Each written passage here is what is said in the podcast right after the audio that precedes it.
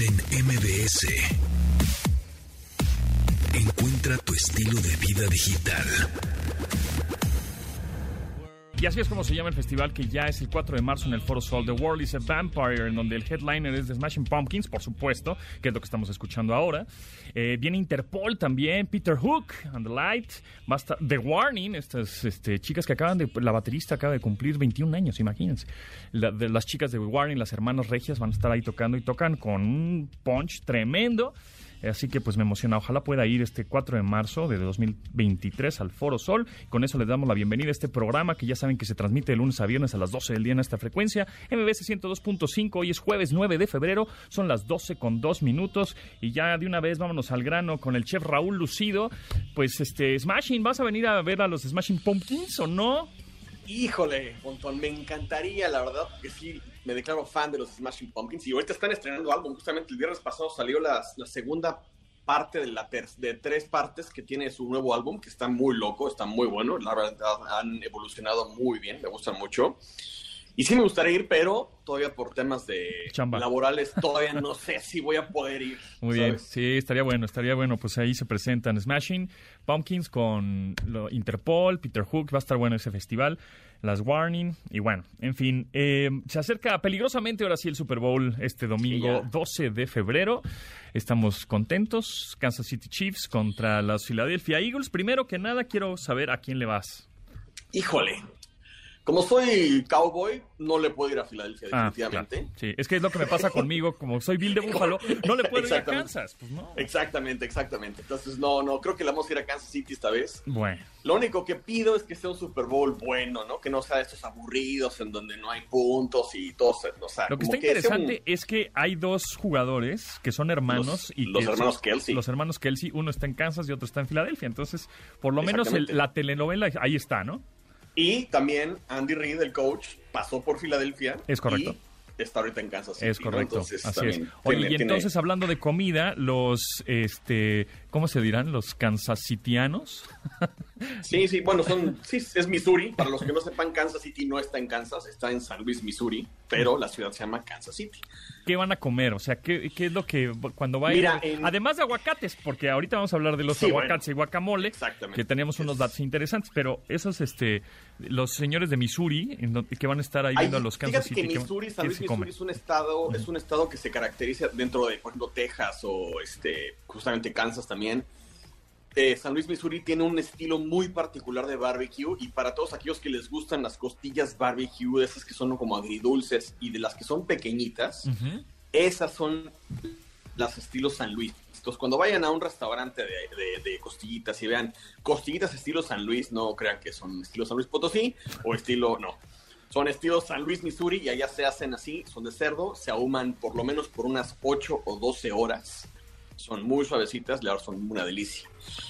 Y del lado de Filadelfia, pues está el famosísimo eh, Philly Steak Cheese eh, Sandwich o, o Philly, Philly Cheese Steak Sandwich. Que es, ajá, que es una baguette, tipo baguette, bueno, un pan, ¿no? Exactamente. Lleno de carne y queso, ¿no?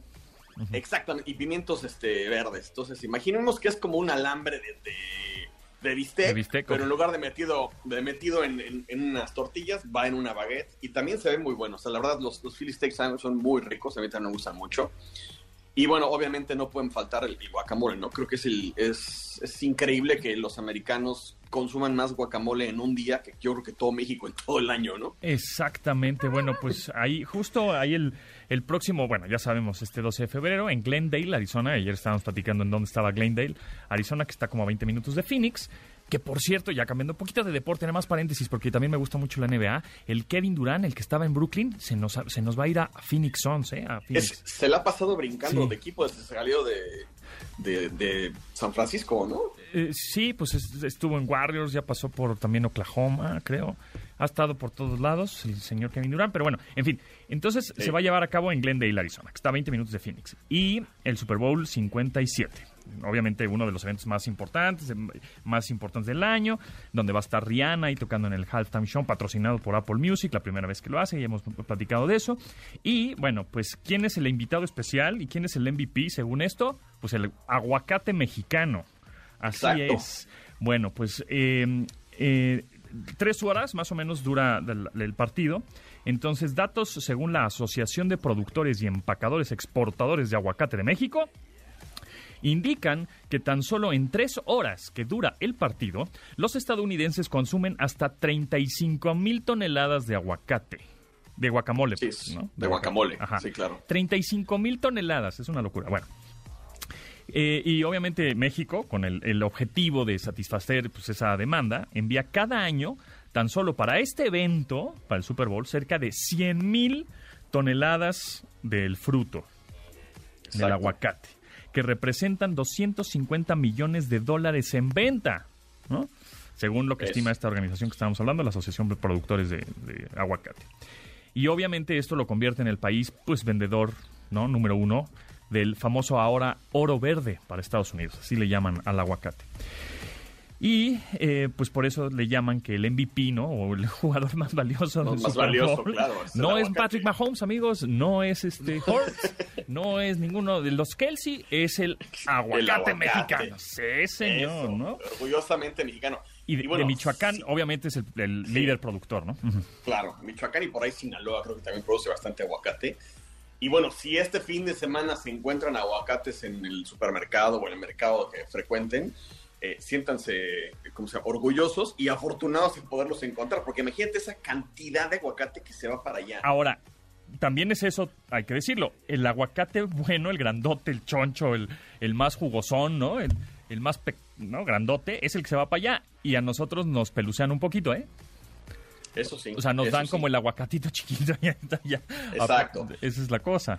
que lo- Ahora, un tip, un tip para el aguacate. Ajá. Si vas a hacer tu guacamole el domingo, o el día que sea, vaya, cómprate los aguacates verdes que estén duros y déjalos afuera del refrigerador sobre la barra de la cocina. Por lo menos, depende del clima, pero viendo la Ciudad de México, tal vez unos tres o cuatro días y se van a madurar perfectamente. Si los agarras maduros del, del supermercado, úsalos ese día. Pero si dices, híjole, están todos duros y no los puedo usar, bueno, déjalos afuera, no los refrigeres y vas a ver cómo maduran increíblemente, no se ponen negros. O sea, sí, obviamente si los dejas pasar más, pues sí se van a poner negros, pero esa es una forma como de anticiparte. O sea, no, yo lo que hago es no comprar el aguacate para decir, ah, hoy quiero comer aguacate, sino los compro y los dejo ahí listos madurándose para que ya los tenga A ver, perfectos. y otro no tip, estoy batallando. otro tip que nos puedes dar para que no se oxide tan rápido el guacamole. Mira, obviamente el limón ayuda muchísimo y es parte de la receta del, del guacamole, ¿no? El limón verde es como fundamental para el sabor del guacamole, pero lo que realmente lo oxida es el contacto con el aire. Entonces, si lo van a, guardar el guacamole o se lo preparan una- un par de horas antes del- de su evento, pónganle por arriba un plástico que toque toda la superficie del aguacate o métanlo en un recipiente con tapa, pero que la tapa Sellada. esté tocando. No, más allá de Ah, sellado, que esté tocando. tocando el aguacate. O sea, llénenlo hasta el tope para que no haya espacio de aire en ningún momento. Ah, Entonces, de- de, esa forma les va a durar un poco más. Ah, muy bien, muy bien. Y, ahora no, oh, le, Ajá. no les pongan tanto limón, pongan el limón ya justo al final, porque el limón sí se oxida y luego a veces ese es el sabor que Sí. uno dice, híjole, sabe como guacamole de ayer. Amargón, sí. A ver, una receta rápida de guacamole. Pues mira, súper sencillo. El aguacate súper maduro. Yo como lo hago es así, súper maduro. Nada más sal, pimienta, jugo de limón verde, chile serrano picado, cebolla blanca y cilantro. Es todo. No le pongo jitomate, no le pongo nada. ¿Con qué se Ahora, combina el, guacamole? ¿Con chicharrón, con papitas, con Híjole, galletas, con- con qué? En una tostada, dentro de una torta, este, unas flautas doradas también. Creo que es súper versátil, ¿no? ¿Se le pone mucho chile o poco chile? Hijo, eso depende de cada quien. Yo sí le ¿Qué- pongo que quede picosito, ¿Qué ¿no? chile le pones? Digo, se oye feo, pero... Chile Pero- serrano. Ah. Chile serrano, definitivamente. Bien. Y si lo quieren hacer así un poquito más fancy, diferente, y digan, ay, ¿cómo lo hiciste? Y se ve diferente y sabe la verdad muy rico. Un elote directo al fuego, lo, lo queman todo crudo, Ajá. cortan los granitos y se lo tiran por encima. Oh. Y esos granitos tostados o quemaditos del elote, así como si fueran del- de la kermés, con el aguacate, bueno, saben deliciosos. Mira, pues otros datos. México es el principal productor de aguacate en el mundo, con un aproximado de 2.44 millones, exactamente, 2.44 millones de toneladas métricas al año, que se venden a países, por supuesto, como Estados Unidos, Francia, Japón y Canadá. Estos están, datos están recopilados por esta lista. Y bueno, pues, señalan que además la producción de aguacate se ha duplicado en la última década, lo que dimensiona pues el alto nivel de demanda de este fruto, de este oro verde que tiene a nivel global. Ahora, un dato así para terminar. ¿Tú sabías que el, el árbol del aguacate o la fruta, en fin, del aguacate no debería de estar ahorita vigente en la faz de la Tierra? O sea, es una, una especie, una variedad de árbol que ya se tendría que haber extinto. ¿Por? Sin embargo, porque no existe ya el animal prehistórico que se los comía. Entonces, sin embargo, eh, por ahí en algún momento los primeros humanos en América cuando vieron eso, esa fruta y se la empezaron a comer, fueron los que siguieron esa como pues cultivándolo o comiendo este fruto y se obviamente tiraban la semilla y se seguía sembrando, pero es una variedad de árbol que es muy extraña, es una familia de árboles que no tiene muchos parientes y que data de años de donde, no sé, cuando vivían los eh, tigres dientes de sable y esas épocas. Este, ¿Tú podrías tener tu arbolito de aguacates? Sí, yo lo he tenido, fíjate. Tardan muchísimo en dar aguacates. O sea, si los siembras hoy. Pero siembras así, agarras un aguacate y la semilla y la semilla del aguacate así. Exacto, la, pones en, agua. No, la pones en agüita y este va a empezar a hacer una raicita y después ya que está la raíz y sacó los primeros brotes, ya es momento de pasar una macetita con tierra y cuidarla que no le dé el sol directamente. Pero que sí tenga buena iluminación, buena, buena, buen drenaje, sobre todo para que no se pudra la raíz. Pero sí, sí es fácil. Bueno, pues Michoacán concentra tres cuartas partes del total producido con alrededor de 26.800 productores registrados. O sea, Michoacán es el, el lugar del aguacate, ¿no? Asimismo, que, mandan a todo el mundo, ya lo habíamos comentado. Asimismo, se estima que esta región produce anualmente 1.8 millones, solo Michoacán, 1.8 millones de toneladas de aguacate, en donde prevalecen los huertos menores a 10 hectáreas. Entonces, bueno, pues ahí está, ¿eh? Todo lo anterior hace que el aguacate aporte el 4.4% del PIB, del Producto Interno Bruto, bruto perdón, Agrícola Nacional. Tómala, ¿eh? Y representa el 8.8% de toda la producción de frutas del país. O sea, la mitad, madre. Sí, sí, sí, sí, sí. Y bueno, el aceite de aguacate es muy bueno para ah, Justo hablando de aceites, este, eh, el aceite se puede cocinar, o sea, ¿cuál es el mejor aceite para cocinar?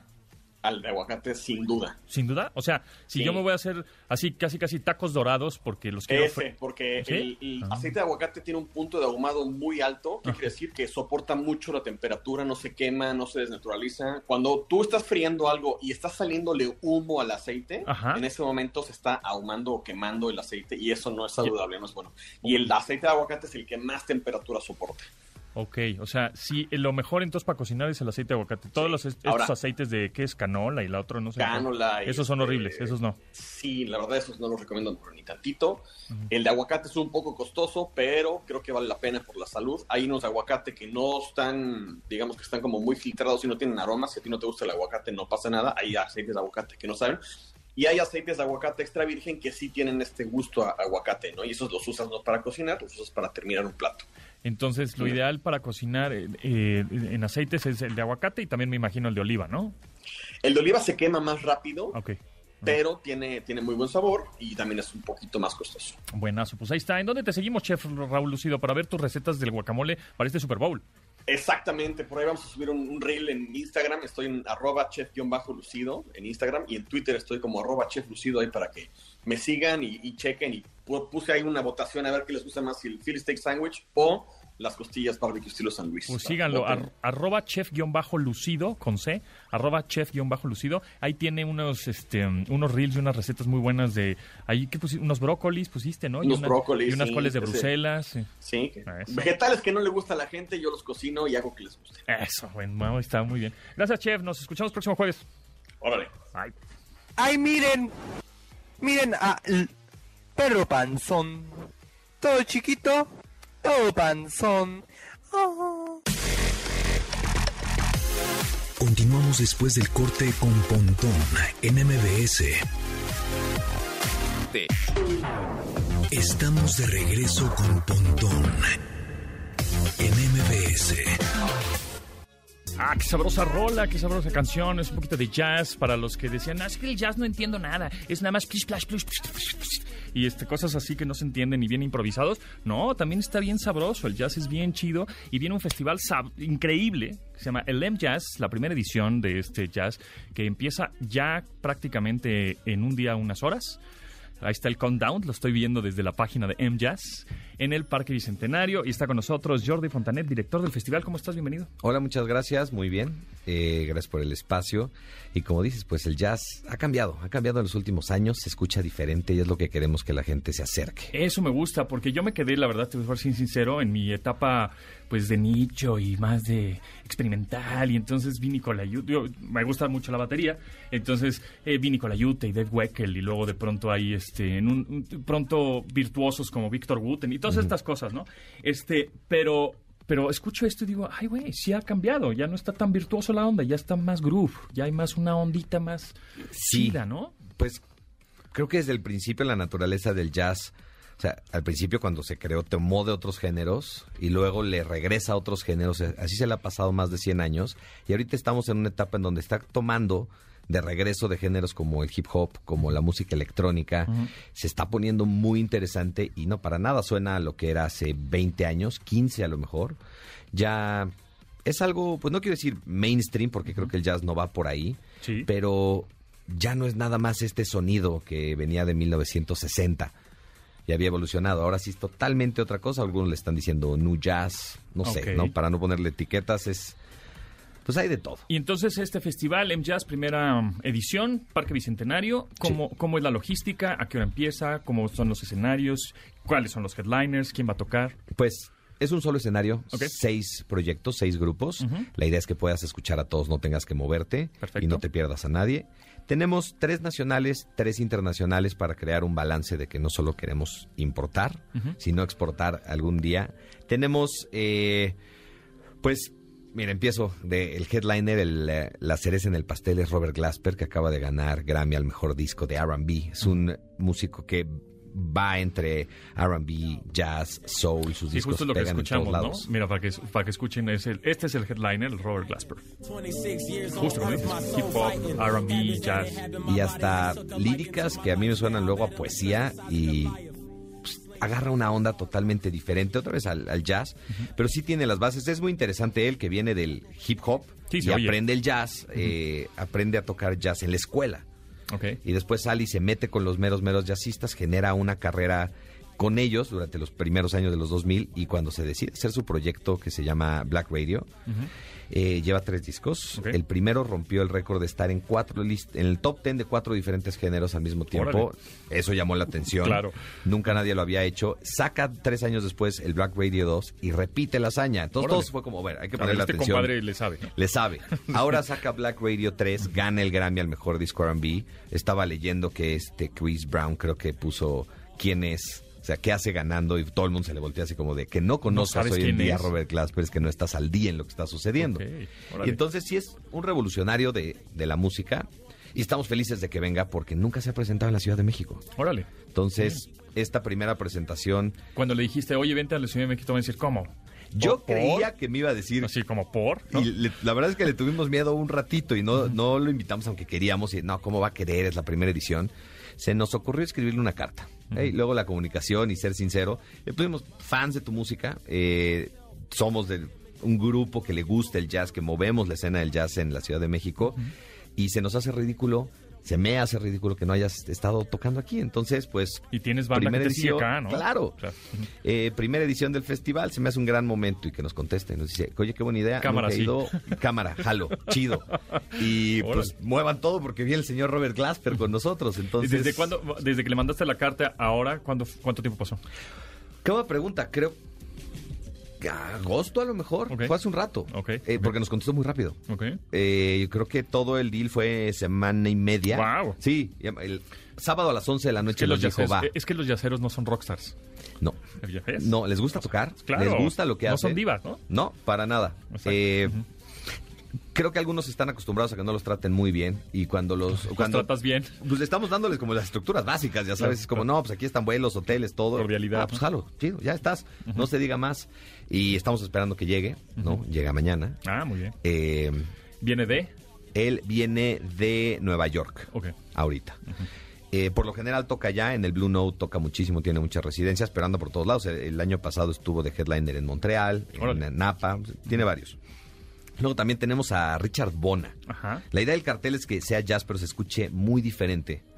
Ningún grupo se parece, todos van para diferentes lados. Richard Bona es este músico camerunés, bueno, ha tocado con los mejores de los mejores durante muchos años y quien lo ha logrado ver hace como... Se presentó hace tres meses con nosotros en unos eventos muy chiquitos y creo que antes de eso llevaba seis años, siete años sin venir.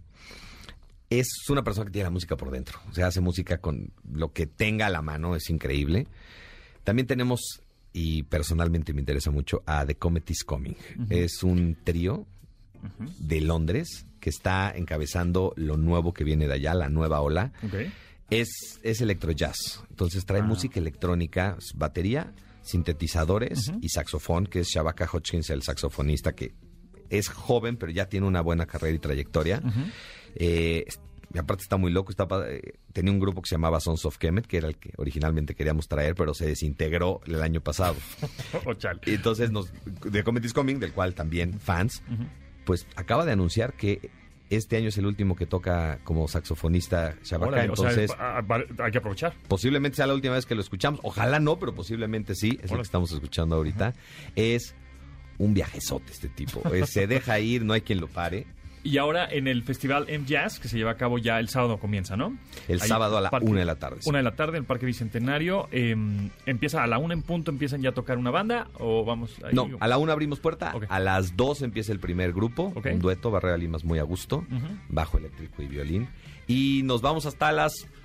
Pusimos 11 de la noche, pero no hay manera de que nos vayamos tan temprano. ¿Cuántas personas esperan? Esperamos 3.000 personas. Ok. O sea, Eh, más- sí, es muy chiquito. La- es un festival boutique. Ah, padre. Ya este, tenemos dos zonas, general VIP. El VIP se, se agotó hace una semana, creo. Cool. Eh, es lo que queremos, que sea una experiencia íntima, no este festival realmente masivo en donde tienes que moverte y estés en- con la perre. No, la idea es disfrutar, que vayas con la familia, hay área de niños, Ah, eh, puedes estar con... Son diferentes etapas, entonces muchos ya vi que están planeando, eh, me llevo a los niños, Un ratito. los mando, de, Y ya me después, quedo. claro. eh, y creo que va a tener como una evolución, desde todo muy bonito, muy tranquilo, muy bailable en la tarde, y cuando cerremos con The Comet is Coming se va a subir un poquito más el tono. La gente que no está tan empapada del jazz y dice, oye, me cuesta trabajo el género, ¿a quién le recomendarías? O sea, que vayan y que le pongan una, una escuchada a quién para introducirlos a este jazz. Órale, eh, cuánta responsabilidad. Pero, Ándale. Mira, si te diría, si quieren que les vuelen la cabeza, Ajá. los pream. Los Ok. pream tocan como a las 3 Los de la tarde Son, ellos son de la Ciudad de México. de Oaxaca. De Oaxaca. De la Sierra Mije de Oaxaca. Wow, ok. Son unos jazzistas excepcionales que mezclan sonidos folclóricos, de repente se escucha como a tambora, de repente es música Y balcánica, traen instrumentos también como de la región. y tuba, Ah. trombón, Órale. batería.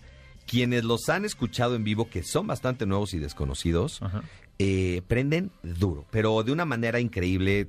eh, Buena vibra. Buena vibra. Te terminan haciendo cantar en mije. Es un, es un showzote. Qué buena Entonces, por ahí creo que no hay nadie que se la pueda pasar mal con ellos. Y si no, Richard Bona es un gran lugar para entrar porque es músico increíble que te guste o no te guste, te va a jalar.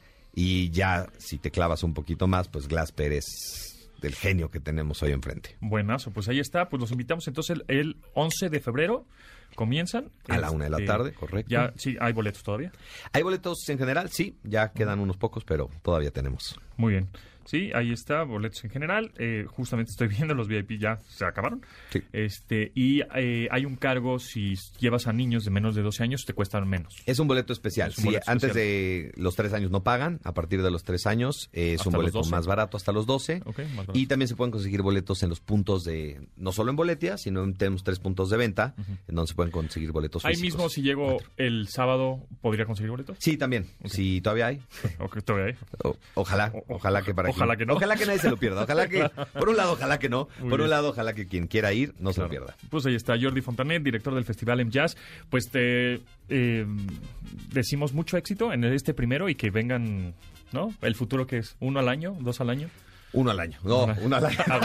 Me encantaría más, pero no. Esto es para uno al año. Muy bien. Y el Parque Bicentenario quedó perfecto para este tipo de festivales. Sí, lo tienen increíble, chulísimo el lugar. eh, la operación, aparte ayudan mucho a esta organización. Como que saben de esto y te lo ponen fácil para que sea una buena experiencia para el usuario. Sí, se- además se presta para la música, ¿no? Un poco el, el ambiente. Sí, ese ambiente. sí, totalmente. ¿no? Y ahí vamos a estar. Es como una idea de Fun in the Sun, que no es muy Exacto. usual en- del jazz, que queremos cambiar un poco. Que estés en el pastito, rico, tomando algo, comiendo algo rico. Y con los amigos viendo, escuchando jazz. Pues ahí está Jordi Fontanet, director del festival. Pues mucho éxito y pues ojalá sea este la primera edición de muchos. Nos quedamos con los pream para que lo escuchen a estos Venga. de Oaxaca. Jazz oaxaqueño, ¿no? jazz oaxaqueño. Eso.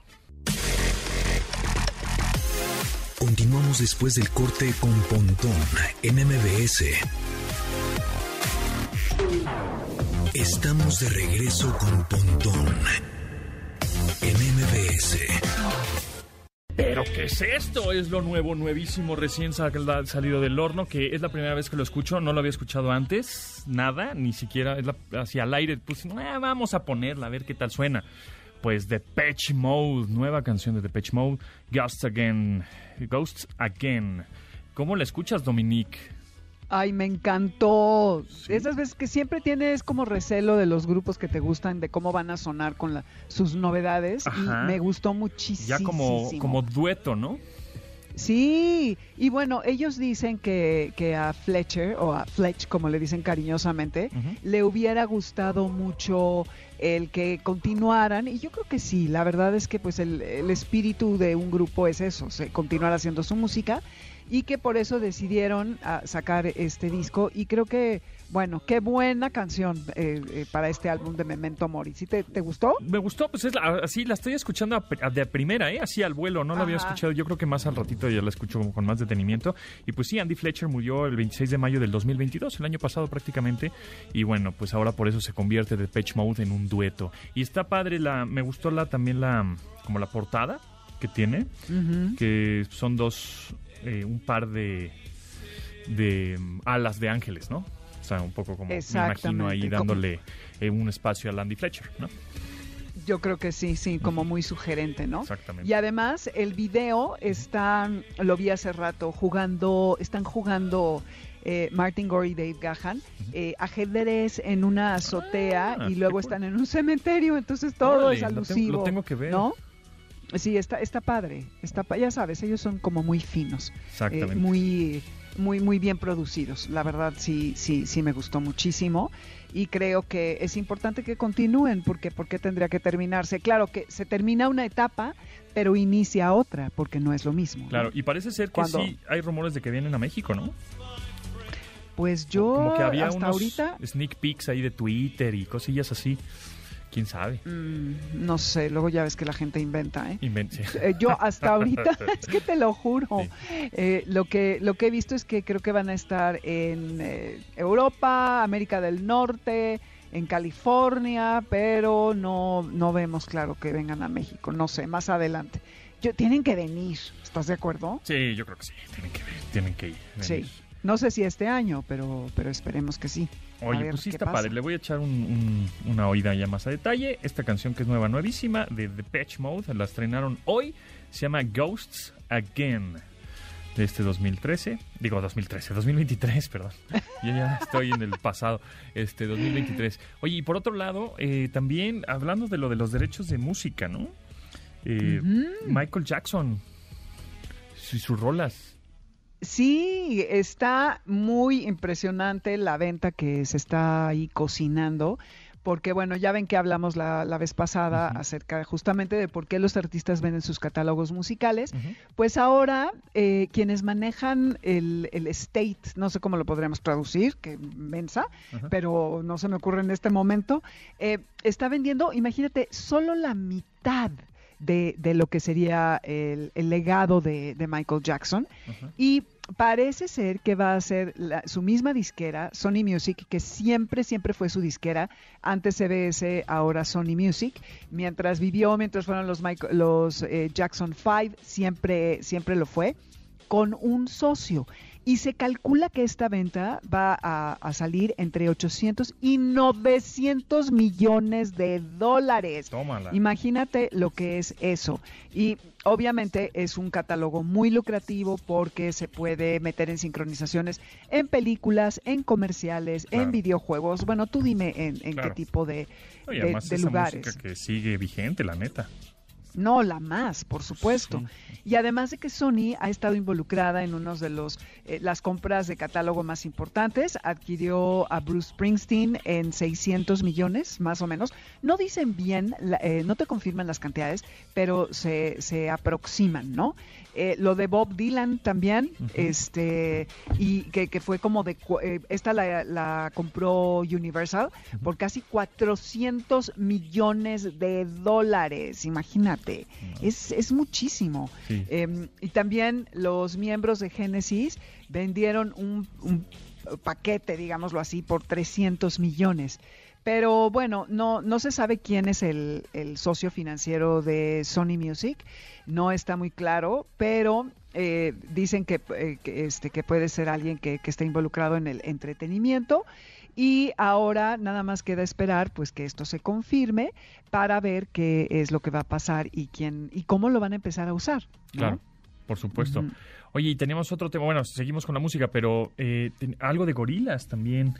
Sí, oye, que fíjate que para el nuevo disco, hace rato oí la canción que está muy padre de, del nuevo disco de Gorilas y resulta que van a hacer una colaboración. Ya la hicieron, ya la esa, grabaron. esa canción, ¿solo tú la pudiste escuchar? No, no, no, no. Ya está. No, está, no, no ha salido. No, Ah, ¿cómo crees? eso. No, no. Se llama Tor No, oí otra, otra canción, eh, la que, la que sacaron. Eh, pero Damon Albarn anunció que había grabado con eh, ni más ni menos que Bad Bunny, Mm, para indignación de mm, muchos y ta. felicidad de tanto. Ta madre. Veo que tú te estás indignando. ¿Por qué Pues hacen mira, eso?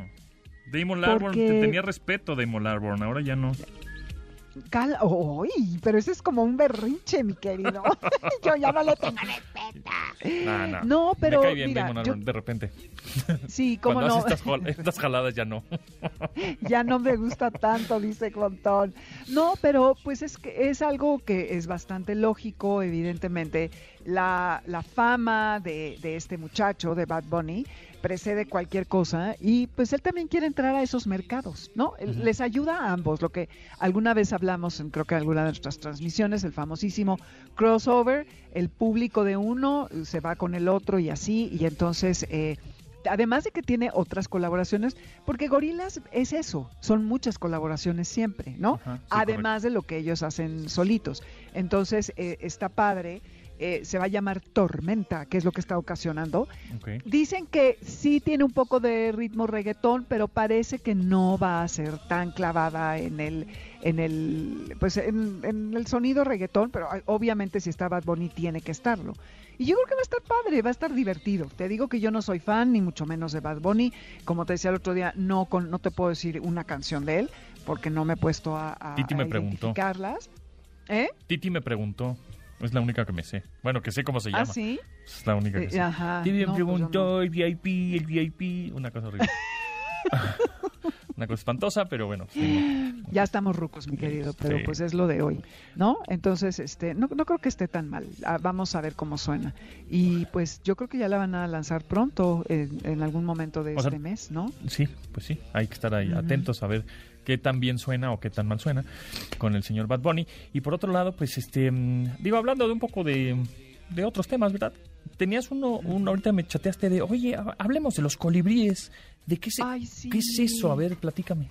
¿Qué es eso? Es que, bueno, viene el 14 de febrero. Correcto. Y los colibríes, tú sabes que son de América, no hay en otros continentes. Ajá. Entonces es muy triste la historia porque resulta que eh, de las 330 especies que hay en, en América, 58 son de México, imagínate. Y 17 de las variedades solamente se reproducen en Canadá y en algunos estados de, de nuestra república eh, para que luego vienen a pasar aquí el invierno.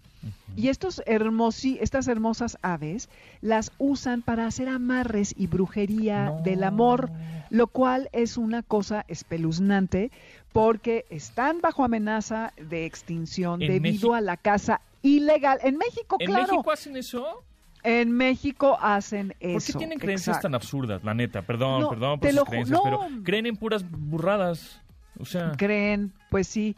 Entonces es importante, querido público, que ustedes que, o sea, yo entiendo que, le- que le demos atributos mágicos a ciertos objetos y tal, pero estas criaturas son una belleza que son casi que, eh, eh, no son exclusivos de México, pero ya vieron que de las, de las 358 especies están en México y muchos de los ejemplares que capturan en estado silvestre los comercializan en el mercado de la brujería y los amarres. ¿Cómo este ser tan maravilloso No, va a terminar en el mercado de Sonora con todo el respeto que me merece? ¿Por qué la gente cree en eso? Es es decir, yo- de verdad, bueno, es que yo no creo en nada, pero, o sea, creen en, en puras cosas mágicas inexistentes. O sea, ¿por qué hacen eso? Exacto. ¿no? Mejor Es hay que pulir. es- o sea, es que, Ujú. si es que me dijeron que el colmillo de los este, colibríes eh, te da, es un afrodisíaco, así que pues, hay que matarlo. ¿Qui- qui- ¿Quién? O sea, Bueno, ¿a quién se le ocurrió semejante estupidez?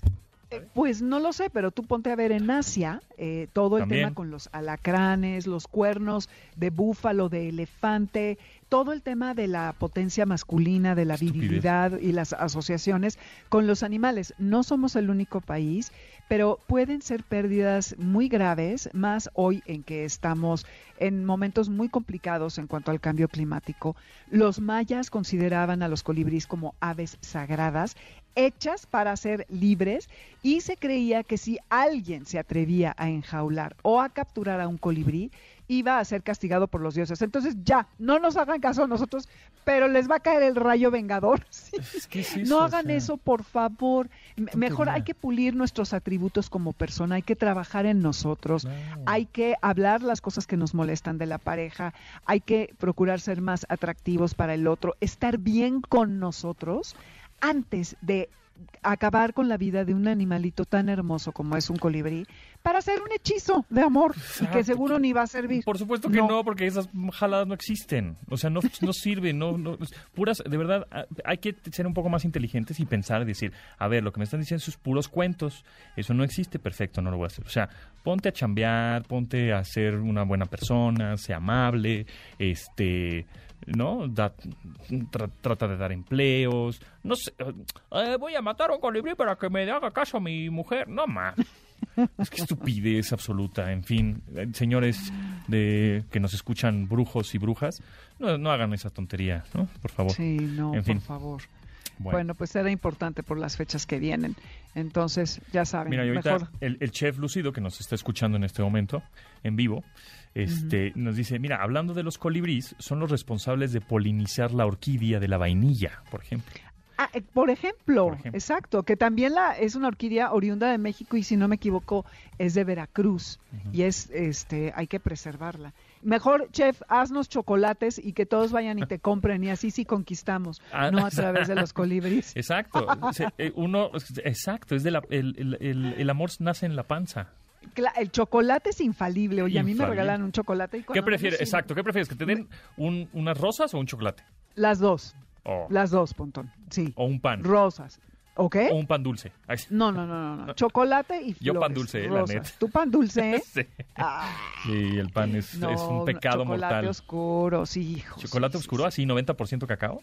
Sí, total, me Sí. fascina. Órale. Y unas rosas blancas, ya saben, muchachos. Y Bien. sí, hay que, mira, es una 14, fecha muy comercial y lo que ustedes me digan, pero francamente, no, por favor, no, no dañemos. Hay que preservar, hay que cuidar a los colibríes. Muy bien. Pues ahí está. Gracias, Dominique. ¿En dónde te seguimos y escuchamos? En Dominique Peralt y en Amores Garra y de Garra en Instagram y Facebook. Y los sábados de 2 a 3 en Amores de Garra por aquí mismo, en esta misma estación frecuencia. Muy bien, pues ahí está. Gracias, Dominique. Nos escuchamos entonces por aquí el próximo jueves. Jueves. A ti, abrazos. Ahí está. Y les preguntamos a pues a nuestros radioescuchas que nos mandan un mensaje de voz al 81 38 71 8106 es nuestro WhatsApp 81 38 71 8106 y les preguntamos si estaban, si estará, si están dispuestos a pagar una gran cantidad de dinero por ver a un por ir a un concierto, así como lo que estábamos viendo ayer y platicando de Blackpink, que los boletos cuestan 30 mil varos. Esto fue lo que nos contestaron. En MBS 102.5. Hola, ¿qué tal? Mi nombre es Ramón González Celis. Siempre he pagado buscando una relación entre un buen lugar y obviamente estar cómodo. Es alrededor de 3 mil pesos en los conciertos de Madonna y también los conciertos del EDC. Saludos desde Veracruz. Mi nombre es Enda y he pagado dos mil pesos para un concierto de Def Leppard. 1.200 pesos por dos boletos para ver a Mago de Oz en la arena CDMX. Lo más que he pagado yo fueron mil dólares hace como cinco años para ver a John Fogerty en Las Vegas. Pero esa vez incluyó foto, primera fila, meet and greet, regalitos, una bebida y hasta me firmó el brazo que después me lo tatué. Soy Pa y el boleto que regalé a un ex por un cumpleaños fue para el concierto de Asia, la banda ochentera, como por el 2012, fue como de 2200, algo así. En MBS 102.5. Continuamos después del corte con Pontón en MBS. Estamos de regreso con Pontón en MBS. Sí, la neta es que también Sam Smith va a venir a México en septiembre y sí, me dan ganas de verlo, ¿eh? Tiene, todo, tiene mucha onda esta canción, I'm Not Here to Make Friends, de Sam Smith con Calvin Harris y Jesse Reyes. Es una, es una gran rola para ya jueves, ¿no? Ya mañana es viernes, oh my God, qué rápido se pasa el día. El tiempo ya mañana sería 10 de febrero. Órale, se acerca también peligrosamente, además del Super Bowl el 12 de, de febrero, el domingo, Kansas contra Filadelfia. El martes 14, no te cases, ah, no, ese es martes 13, ¿no? No te cases sin tema. Uy, cerca la bala. Martes 14. Y el 13 es el día del amante. Uy, pero también es el, tre- el 13 es día del radio, del locutor. Sí, ¿no? Es el, claro, es el Día Mundial de la Radio, el 13 de febrero. Así que pues muchas gracias por escuchar la radio, amigos. Y también los podcasts que están en Pontón en MBS, así nos buscan como Pontón en MBS en todas las plataformas, Spotify, Google Podcast, Amazon Podcast. En todos andamos y nos escuchan cuando quieran y se les dé la gana. Ahora, hablando del 14 de febrero, bueno, pues si tienes pareja y pues la relación, ¿cómo va? A ver, ¿cómo va? Explícamelo. Bueno, pues les pregunto porque seguro esto te va a interesar o les va a interesar, porque evidentemente ya viene el 14 de febrero, el martes 14 de fe- febrero, y queremos regalarles nada más y nada menos que terapias en pareja. Sí, señores, una terapia siempre vale la pena. Si les llama la atención, lo único que tienen que hacer es mandar un correo a premios arroba mbs.com, ahí les va otra vez, premios arroba mbs.com y ahí nos cuentan brevemente un video, menos de un minuto, el motivo por el que crean que necesitan esta terapia y listo. Aguas porque ya nada más tienen hasta lunes 13 de febrero para enviarnos esta información, ¿eh? así que pues muy pendientes. Por otro lado, ya estábamos hablando el día de ayer y antier y en esta semana pues es lo de hoy eh, del chat GPT, es decir, de los nuevos buscadores, las nuevas tendencias de los buscadores que son eh, ahora va a estar implementado o van a integrar la inteligencia artificial en los buscadores. Así cuando tú te metes a google.com o a bing.com, se acuerdan que nada más estaba el campo, eh, un campo blanco y tú buscabas ahí lo que, te lo que quisieras y le dabas enter y te aparece una lista de búsquedas con links, ¿no? Links directos a sitios de internet. Y algunos sitios de internet pues pagaban una lana para estar en las primeras búsquedas o en los primeros lugares de búsqueda. Bueno, pues ahora ya, eh, ya sabemos que Bing, el buscador de Microsoft, ya incluyó esto ChatGPT en, en sus buscadores y a partir de ahora, pues así va a ser, ¿no? Y Google ya también ha dado a conocer Barth, se llama B-A-R-D, Barth. Y ha sido el propio Sundar Pichai, que es el mero mero CEO de Google y de Alphabet, quien ha publicado un texto en su blog oficial del Google para anunciar que próximamente estará disponible al, eh, al público en general, el Barth. Así porque, pues obviamente, Microsoft se les adelantó con Bing y el ChatGPT y dijo Google, "Ah, ah, ah, nosotros también tenemos mucha inteligencia artificial, así que ahí les va Barth, así se llama, B-A-R-D, Barth, como bardo, pero sin la O, Barth. Y pues es esta inteligencia eh, artificial conversacional experimental basada en Lambda, que es este, bueno, es una cosa ahí de Google de, mm, eh, inteligencia artificial y lenguaje programación, etcétera, que quiere competir directamente. Entonces, a partir de este año ya verán cómo es un parteaguas. Este año va a ser el parteaguas de los buscadores de Internet. Por un lado vamos a tener Bing con su chat GPT o, o su inteligencia artificial. Por el otro lado también Google va a implementar eso y va a aparecer una columna cuando tú abras el navegador, en una columna te van a pasar, aparecer, aparecer los links que tú estás buscando y en la otra columna, dividida en dos, digamos, la pantalla, te va a aparecer pues lo que va a decir la inteligencia artificial, en donde, pues en un futuro, amigos, como nos va a dar por nuestro lado, nos va a este, ayudar en todo lo que hacemos, pues como no nos vamos a enamorar de nuestra inteligencia artificial, nuestro asistente virtual, así como la película Her, ¿se acuerdan? Donde la voz es Scarlett Johansson y el protagonista del actor es Joaquín Phoenix. Si no la han visto, véanla. Está sensacional esa película y es el futuro. El futuro ya nos alcanzó. Mi nombre es José Antonio Pontón y los dejo con Manuel López San Martín en Noticias MBS. Mañana nos escuchamos, mañana viernes a las 12 del día en esta frecuencia MBS 102.5. Gracias. Bye. Pontón en MBS. Te espera en la siguiente emisión.